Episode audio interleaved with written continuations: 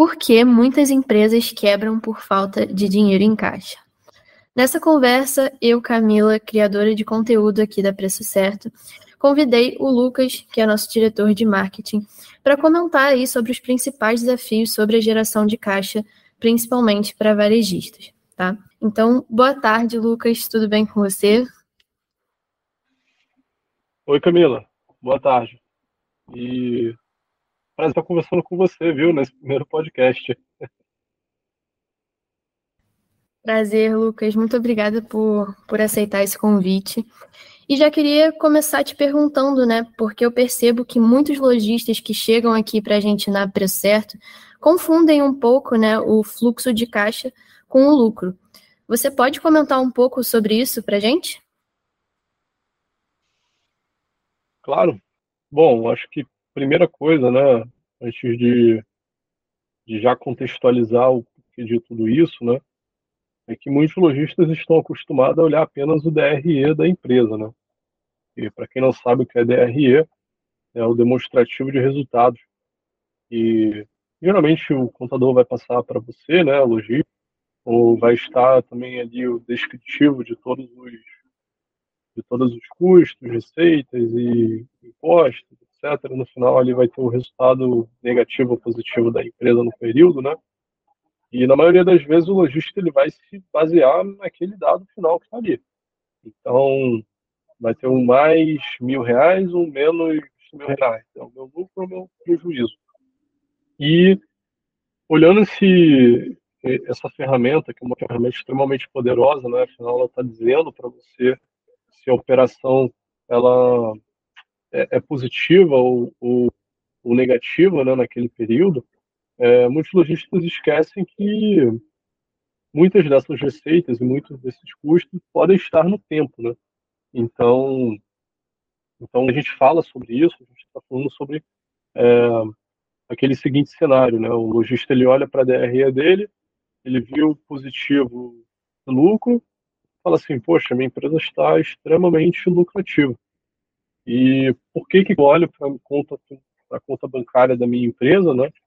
né eu estou sempre no limite. É, eu preciso de um empréstimo, eu preciso recorrer a terceiros para poder injetar liquidez na minha empresa, né? E na maioria das vezes o lojista não sabe por que isso acontece.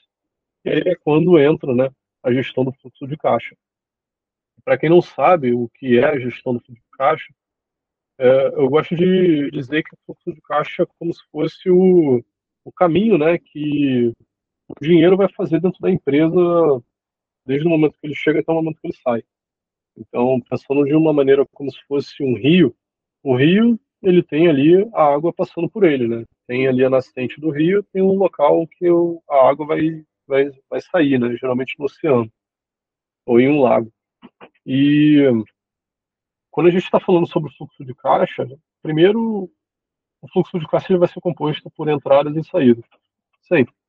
Então, é, quais são as entradas da minha empresa? Né? Quais são todas as formas de recebimento como eu posso dizer, né, os direitos que a minha empresa tem a receber para que entre dinheiro na, na, conta bancária da minha empresa. Né? E, por fim, quais são as saídas? Quais são todas as obrigações né, que eu tenho que arcar? E aí, fazendo a gestão desse fluxo de caixa, eu já consigo entender que tem momentos onde eu posso postergar um pagamento, tem momentos onde eu posso postergar até mesmo um recebimento. Então, quando eu olho o DRE e eu vejo que poxa, eu estou sendo lucrativo, eu esqueço de considerar que talvez aquela receita vai cair daqui a 30 dias, daqui a 60 dias, vai cair parcelada. Então, como que eu posso estar é, tá fazendo essa gestão de entradas e saídas e se eu estou olhando para o lucro da minha empresa e eu acho que está tudo positivo, sabe? Então, estou ignorando um processo que é extremamente importante, que é a gestão do fluxo do caixa, e que muitos lojistas acabam se enrolando, né? Isso mesmo, Lucas. E para você, qual que é a importância de fazer projeções financeiras ali na empresa? Bom, extremamente importante, né? Primeiro porque a gente nunca começa, né, é, tomando uma decisão sem projetar cenário. Então, principalmente no cenário de, de vendas online, né, onde processo de ele é muito ágil e, e para muitas empresas ele, ele tende a ser um pouco mais longo também em certas etapas, né? como, por exemplo, quem importa produtos. Eu estava conversando com um lojista recentemente que ele precisava fazer compras de, no mínimo, seis meses, e em grandes volumes. Então, assim, imagina você comprar daqui, você comprar o produto hoje pensando que a última venda que você vai fazer dele é daqui a seis meses. Tem que ter um, uma noção muito clara da demanda que você precisa ter, é, da saída de caixa que vai sair ali da sua conta bancária, até mesmo dos cenários, né, que, que pode se desenrolar. Então, poxa, eu estou comprando em um cenário onde eu planejo vender muito, é, eu estou comprando em um cenário onde naturalmente as vendas são menores. Então, quando eu, eu, eu penso todos esses cenários na minha, na minha frente, né, e eu desenho isso no planejamento financeiro da minha empresa, tenho que estar pensando em cenários otimistas, vamos dizer, avaliar que se eu comprar esse produto, é, as vendas vão ser muito boas e naturalmente o meu resultado vai ser X. Eu vou fazer isso e vai dar certo. Mas vamos dizer que ao tomar essa decisão, tudo ocorra de maneira oposta ao que eu planejei. Então é um cenário negativo que eu estou pensando aqui, né? E caso ocorra esse cenário negativo, caso ele se desenrole, eu não vou ser pego de surpresa e eu vou ter um plano A, um plano B, ou até um plano C também para como agir. Então eu gosto de, de, brincar um pouco, né? E nós aqui da Procerto também fazemos muito isso, que toda projeção financeira que você fizer, considere principalmente o cenário pessimista, porque dessa forma você não vai ser pego de surpresa, ou se tudo ocorrer errado, ainda assim você não vai ser pego de surpresa porque você tem um plano de, de contenção, né? Então, imagina um lojista que está se planejando principalmente para vender na Black Friday e ele acredita que nessa Black Friday ele vai duplicar o volume de vendas dele. Se ele não tem o auxílio dos indicadores financeiros como capital de giro, como média de faturamento e outros indicadores ali para auxiliar a tomada de decisão dele, e ele não fizer essas projeções nos indicadores, se ele dobrar o volume de faturamento dele, ele vai dobrar também a necessidade de capital de giro dele, na grande maioria das vezes, né? É, se ele não fizer otimizações. E se ele dobrar o capital de giro dele, muito provavelmente ele vai ficar sem dinheiro em caixa, porque ele não provisionou logo agora, no curto prazo, a necessidade de caixa, o, o saldo né, necessário para poder manter a operação em dia. E esse é um exemplo que acontece com muitas empresas, porque é, o lojista vendeu muito, logo em seguida ele ficou sem estoque. Uh, esse dinheiro ele vai ser parcelado ao longo do tempo. É, ele não adiantou os recebíveis. E aí tem aquele caso, né, que muitas empresas acabam dando férias coletivas ou só voltam daqui a três, quatro meses, porque não tem como, né, é, bancar ali todos os custos operacionais da empresa, né, continuar comprando, continuar vendendo, estocar os produtos, pagar certos fornecedores e assim por diante. E, é claro, tudo isso deriva de, um, de uma decisão financeira que foi tomada lá atrás, sem considerar esses cenários e, e essas projeções. Né? Então, como você comentou, né, não fazer projeção financeira já é um desafio enorme. E nós recebemos todos os dias diversos lojistas que reclamam sobre é, a geração de caixa da empresa deles, né? E quais você considera os principais desafios de geração de caixa para uma empresa? Olha, quando a gente está falando sobre geração de caixa, principalmente a gente está olhando para o capital de giro.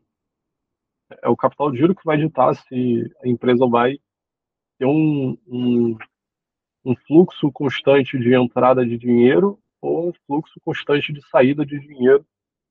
Então, quando a gente está olhando a gestão do capital de giro, a gente está olhando a gestão de contas a pagar, representada né, pelo pagamento a fornecedores, principalmente, né? Nós estamos olhando contas a receber, representada pelo recebimento, né, pelas, pelas formas de recebimento ali dos canais. Isso olhando, claro, para uma operação de varejo, né? E no varejo online isso se intensifica muito. E nós estamos olhando é, o nosso estoque. E o estoque muito bem representado, né? Pelo, pelo giro dele, né? Pelo tempo que ele vai ficar parada ali no nosso estoque, né? Então, quando a gente olha a composição do capital de giro, a gente tem essas três métricas. Que é o, a estocagem, né, o tempo de estocagem, o tempo de recebimento e o tempo com fornecedores, né, o tempo de pagamento aos fornecedores. Então, na maioria das vezes, quando a gente entra em, em empresas que possuem dificuldades de, de, atreladas ao capital de giro, né, não tem muito fôlego financeiro para poder bancar a operação, é, ou seja, o dinheiro mais sai do que entra, né, o famoso vendi, vendi, não vejo a cor do dinheiro, vendo, vendo, vendo e não vejo a cor do dinheiro, né, perdão, em algum desses três pilares essa empresa está errando, ou errou no passado, né, e ainda colhe esses, esses frutos, né. Primeiro, é, você vendeu, mas você não adiantou recebíveis. Então imagina, por exemplo, você vender 100 mil reais hoje, ou 100 mil reais em um determinado evento, né? Está chegando o Dia das Mães, vamos dizer assim, você vendeu no Dia das Mães, e esses 100 mil reais eles vão ser distribuídos ao longo dos 10 mil no final desse mês, 10 mil em junho, 10 mil em julho, 10 mil em agosto. O último 10 mil que você vai receber é abril do ano que vem. Imagina isso. É muito ruim, né? É, é bom você fazer a venda e você receber agora para você já poder utilizar esse de agora. Ou rentabilizar em cima dele, né? Segundo ponto é você pagar o seu fornecedor. Então, vamos dizer para esse caso onde eu vendi 100 mil. Só que, do nada, meu fornecedor ele chega para mim e fala assim, olha, para você poder vender esses 100 mil, é, você vai ter que me pagar esse produto que você está comprando agora. E aí uma decisão a tomar. Eu vou fazer essa compra, obviamente, né? Mas eu tenho uma decisão. Eu posso pagar ele agora, eu posso pagar parcelado, eu posso pagar daqui a 30 dias, daqui a 60, eu posso tentar ganhar prazo com ele. O que eu estou fazendo é reduzindo essa saída de caixa. Quando a gente falou em de fluxo de caixa logo no começo, né? Eu estou postergando ao máximo o tempo que esse dinheiro vai é, ficar na minha conta. E, naturalmente, eu vou reduzir o fluxo de saída. Se eu reduzo o fluxo de saída, eu mantenho ou até aumento o meu caixa. E, na maioria das vezes, as empresas elas acabam pagando à vista, porque para elas é viável, é, ou pelo menos atraente, né, ter um, desconto, vamos dizer assim. Muitos fornecedores oferecem descontos né, para pagamentos, porque eles querem reduzir obviamente, o problema de capital de giro deles, né? Da mesma forma como a gente acabou de falar ali é, para recebimento. O fornecedor ele também está fazendo a mesma coisa com vocês, afinal ele está te vendendo um produto, né? E por fim, os estoques. É, atrelado muito essa política de fornecedores, o fornecedor ele chega para sua empresa e ele fala assim, olha, eu vou te dar um belo de um desconto se você comprar à vista e também comprar grande estoque. E às vezes nem, nem sempre isso pode acontecer, mas você simplesmente gosta de determinado produto e você quer ter aquele produto no seu portfólio. E aí você vai lá, não fez um planejamento de compras e você comprou muitas unidades daquele produto e grande parte desses produtos ficaram congelados no seu estoque. Cara, isso o que está tendo ali, né? E se esse produto não vende, ele não tem giro e ele está ficando congelado ali, ele está se desvalorizando. Primeiro ponto. Segundo, ele está parado, ou seja, você não está vendendo esse produto. Né? Se ele não está vendendo, ele está ocupando espaço e, naturalmente, você tem um custo que meio que é invisível ali aos seus olhos, né, de você manter esse produto. Toda vez que você deixa de vender esse produto, você deixando de ganhar dinheiro, no fim das contas, né? Então, como você está deixando de ganhar dinheiro, você está deixando de gerar caixa para sua empresa.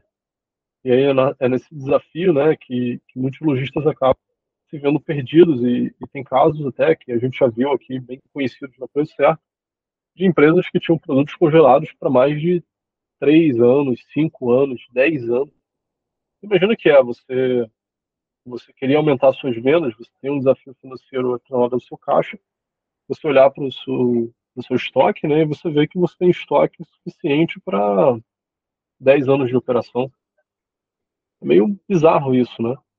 Sendo que você poderia, por exemplo, estar tá pegando esse dinheiro que está hoje mobilizado em estoque e aplicar esse dinheiro em um tesouro direto, pagando mais ou menos ali 1% ao mês. Então eu lembro desse de um caso, Camila, que eu conheci de um, de um lojista no ano passado, em um evento, de um parceiro nosso que ele falou para mim que ele tinha quase 5 milhões em estoque congelado, é, no mínimo. E eu falei com ele, cara, pô, esse dinheiro aí, se você aplicasse, talvez em um fundo imobiliário, claro, né, fizesse uma gestão de risco, mas não vou falar aqui de investimentos, mas vamos dizer que você rentabilizou esse dinheiro todo em, na sua empresa. Esse dinheiro de estoque você rentabilizou em média 1% ao mês. No mínimo, você estaria ganhando cerca de 50 mil por mês. Esse é o teu Prolabore? Diga que, no mínimo, o teu Prolabore de no mínimo 50k. E, obviamente, não era, né? Então, é, é nessas armadilhas que, as empresas elas acabam é, perdendo, né? E, e, deixando de ganhar. Então, eu, eu, se eu pudesse elencar esses principais desafios, estão atrelados à gestão de fornecedores, gestão de prazos com fornecedores, gestão dos recebimentos e também a própria gestão dos estoques, né? A gente gosta de brincar que estoque bom é praticamente estoque invisível, né? Comprou, vendeu, comprou, vendeu, comprou, vendeu. E estoque é custo. Então, deixou parado na sua empresa, vai ter um custo atrelado a ele. Então, é bom reduzir ao máximo. E da sua experiência aí, Camila? Tu já pegou muitos casos aí de, de lojistas com esses desafios? Olha, Lucas, sim, já peguei, é, principalmente conversando com eles, perguntando do dia a dia, é, perguntando quais as formas que eles têm, os métodos que eles usam, né, para gerar mais caixa. A maioria chegava com, com esses argumentos de que até vendia, mas que, não, enfim, no final do mês não tinha o lucro esperado, que não sabia mais o que fazer, é, e estava esperando por aquela luz no fim do túnel, né? Que, enfim, muitos lojistas não têm um direcionamento e por isso que não sabem muito o que fazer. Né? Então, já peguei alguns casos aqui na Preço Certo, é, que realmente era até interessante de acompanhar os motivos da falta de caixa, o que eles percebiam versus o que realmente acontecia. Né? Então, já peguei alguns casos aqui interessantes, sim, e Lucas, pensando já num cenário né, de falta de caixa da empresa, para você, qual seria é, a melhor forma de reverter essa situação? Beleza, vamos dizer o seguinte então, né?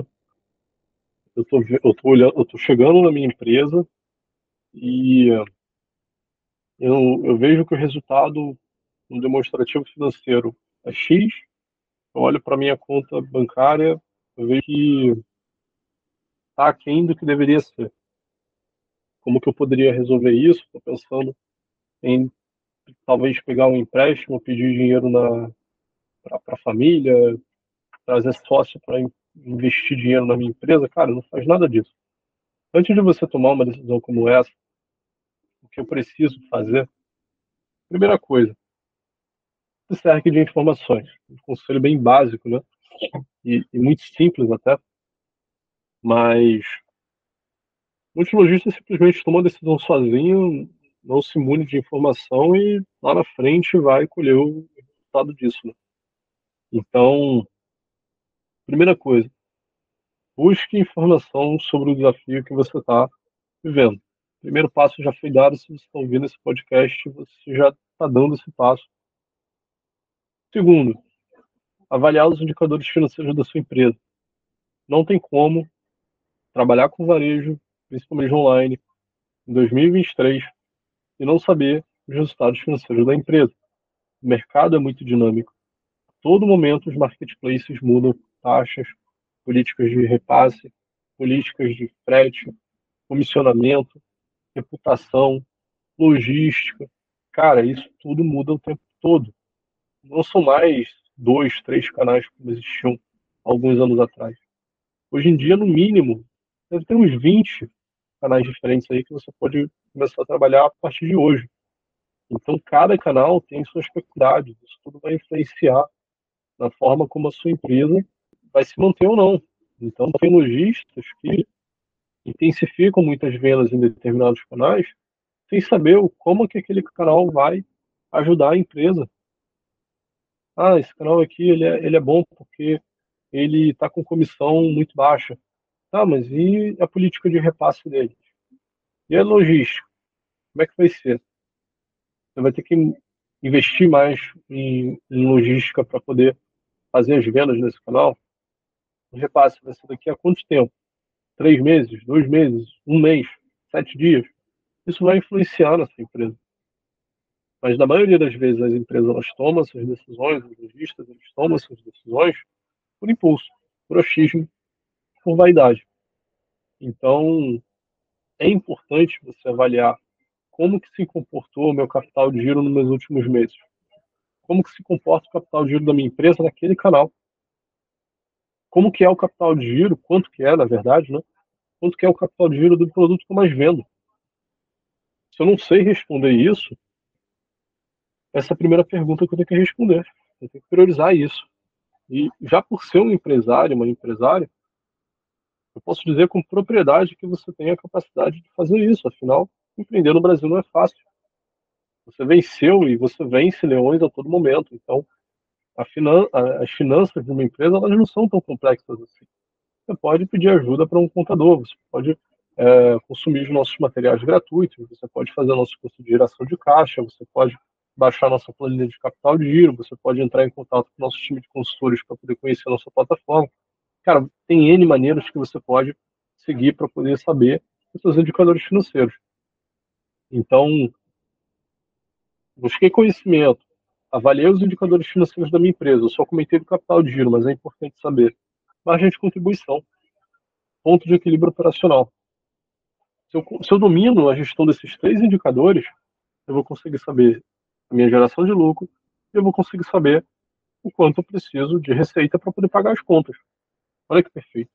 A partir daí, é manter e tomar decisões em cima disso fiz isso, eu vou começar a olhar a partir dos indicadores financeiros que eu tenho, obviamente priorizando, né, o que mais vende, o que mais sai, porque na maioria das vezes muitos lojistas tomam um verdadeiro susto quando eles encontram que, quer dizer, quando eles descobrem que os produtos que eles mais vendem prejudicam a margem deles. É isso mesmo. Então, se eu deixar de vender aquele produto, eu vou ter mais lucro. Olha que louco isso, né? O produto que eu mais vendo é o produto que mais me, me faz perder dinheiro. Acontece. A gente já viu isso aí ao longo de vários anos, né? Ou às vezes o produto que eu mais vendo, o canal que eu mais vendo, né? Pode prejudicar a geração de caixa da minha empresa. Pode ser o responsável pelo, pela falta de fôlego financeiro do negócio. Acontece. Então, priorizei esses, esses produtos, né? priorizei os canais, entendi ali o, os números da minha empresa, aí sim eu vou começar a fazer os ajustes. Então, repara que é o seguinte, antes de eu executar um plano de ação que está atrelado a querer aumentar as vendas, a botar novos produtos no portfólio, a entrar em novos canais, eu estou me munindo de informações financeiras a respeito do que realmente está acontecendo. E aí sim eu começo a me mover. Na realidade, eu já estou me movendo, afinal, estou buscando informações para entender o que realmente está acontecendo com a empresa. Né? Eu já comecei a tomar uma decisão. Inclusive, muitos lojistas que não fazem isso já também estão tomando uma decisão. Então, feito isso, aí sim você vai conseguir entender.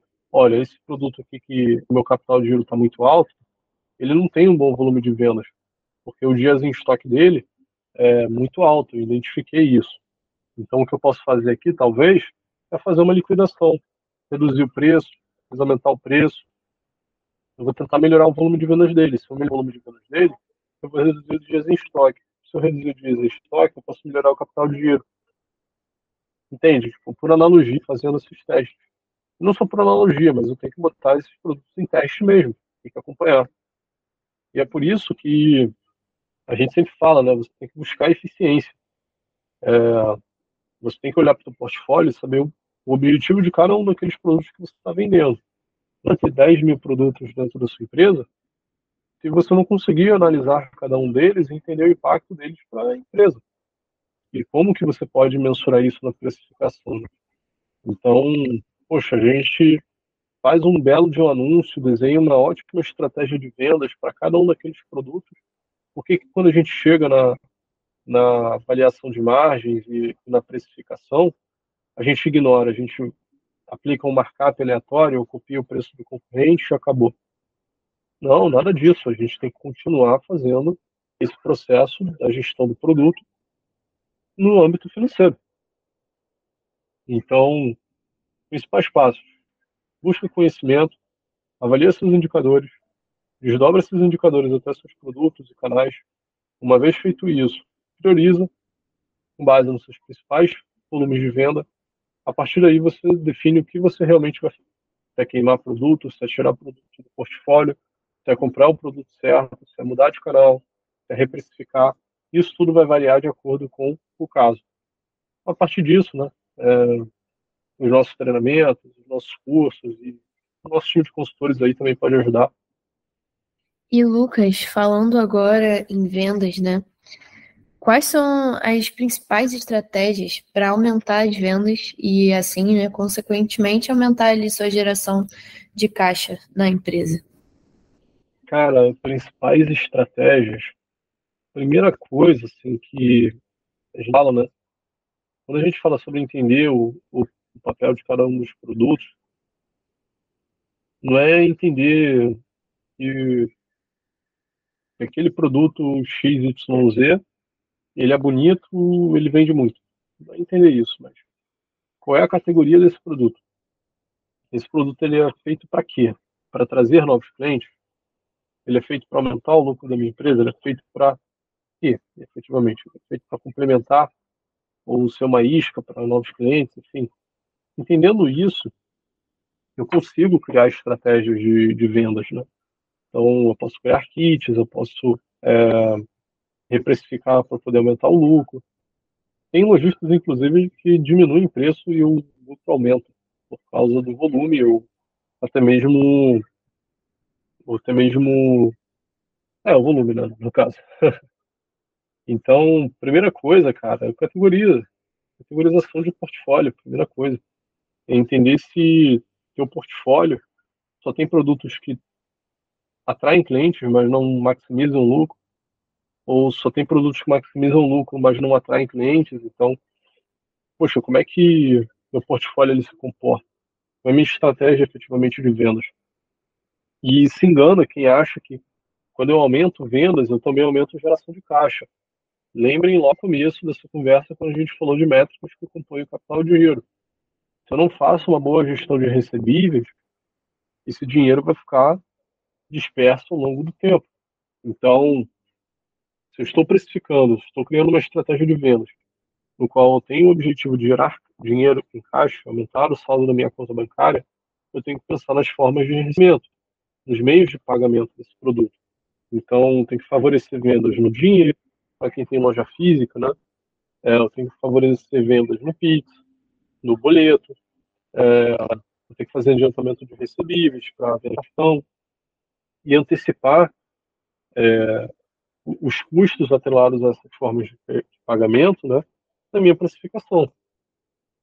Então, outro dia, eu estava vendo um produto que eu ia comprar e o lojista ele foi lá e estava dando 2% de desconto no boleto.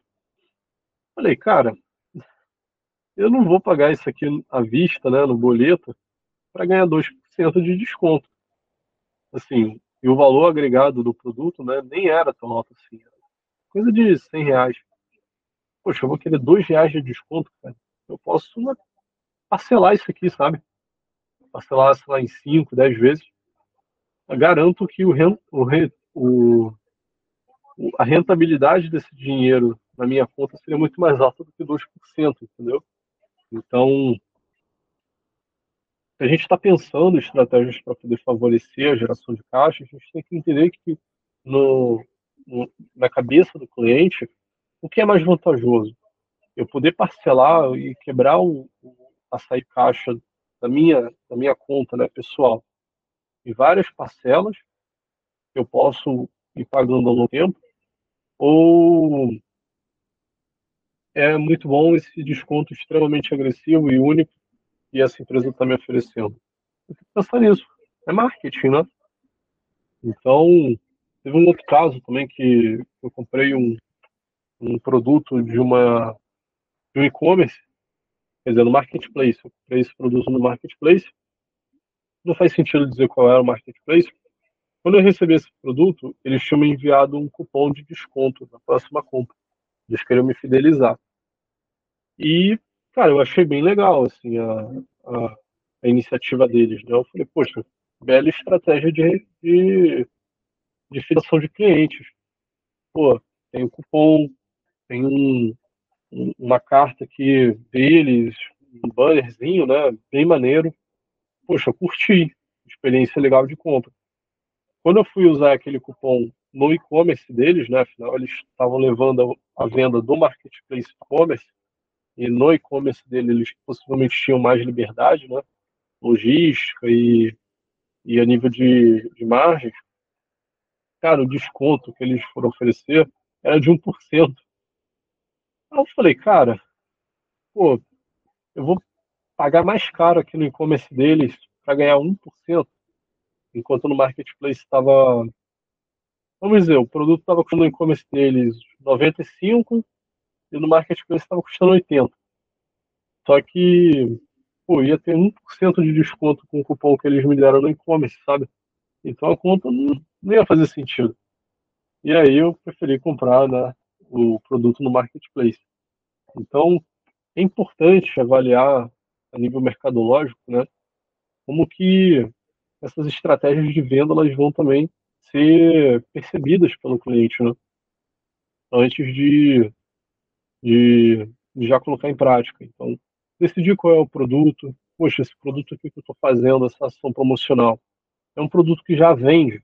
Faz sentido reduzir o produto, o preço do produto para produto que, poxa, naturalmente me dá lucro, vende muito e, e é benéfico para a minha empresa? Talvez não.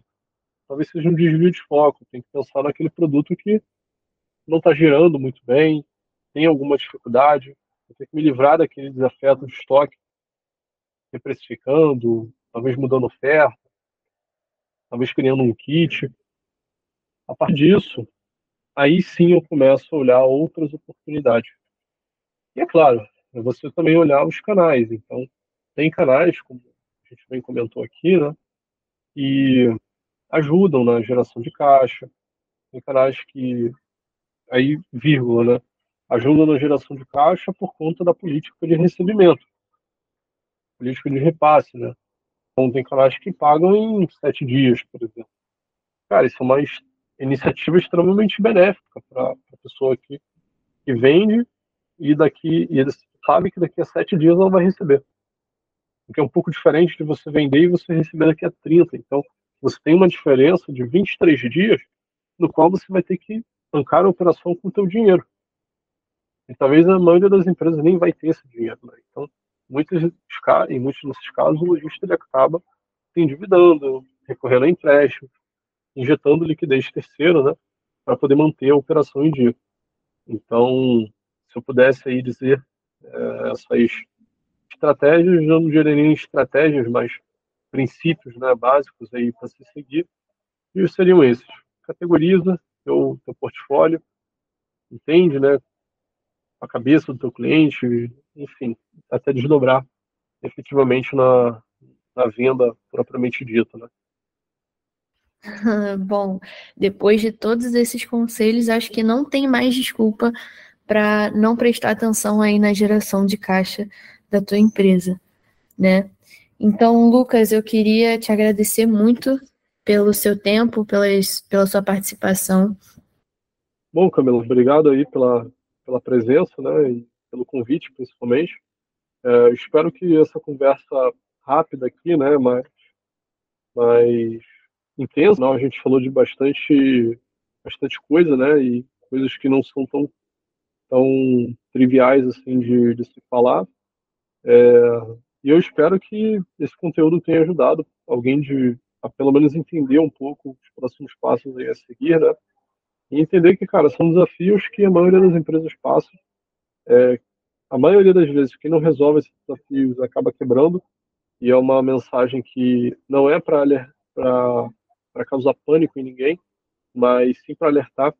Afinal, a gente não, não fala o que todo mundo quer ouvir, a gente fala o que precisa ser falado. Então, empresas quebram por falta de caixa, quebram por vendas no prejuízo, e as empresas que não quebram, que se mantêm saudáveis, são as empresas que seguem um fluxo contrário, né? que fazem gestão financeira, que olham seus indicadores. Então, se você quiser ter uma empresa que realmente dá frutos no, no final do ano, né, e ao longo dos anos também, que contrata, que cresce e expande, cara, você precisa seguir gestão financeira, você precisa fazer a gestão por indicadores, precisa saber capital de giro, margem, ponto de equilíbrio, precisa estar olhando o portfólio a todo momento, definindo estratégias, precificando corretamente, acompanhando margem. E tudo isso, uma vez que você coloca na rotina da sua empresa, vai ficando mais fácil ao longo do tempo. Então, agradeço aí pra, pela presença também, né? É, e o convite, principalmente. Para quem está ouvindo aqui até, o, até esse momento, né? Também te agradeço aí pelo, pela atenção. Muito obrigada para você que ficou até aqui com a gente. Se você gosta de conteúdos financeiros, é só buscar a gente no Instagram, preçocerto.co e no YouTube. É... E é isso, pessoal. Tchau, tchau e até a próxima.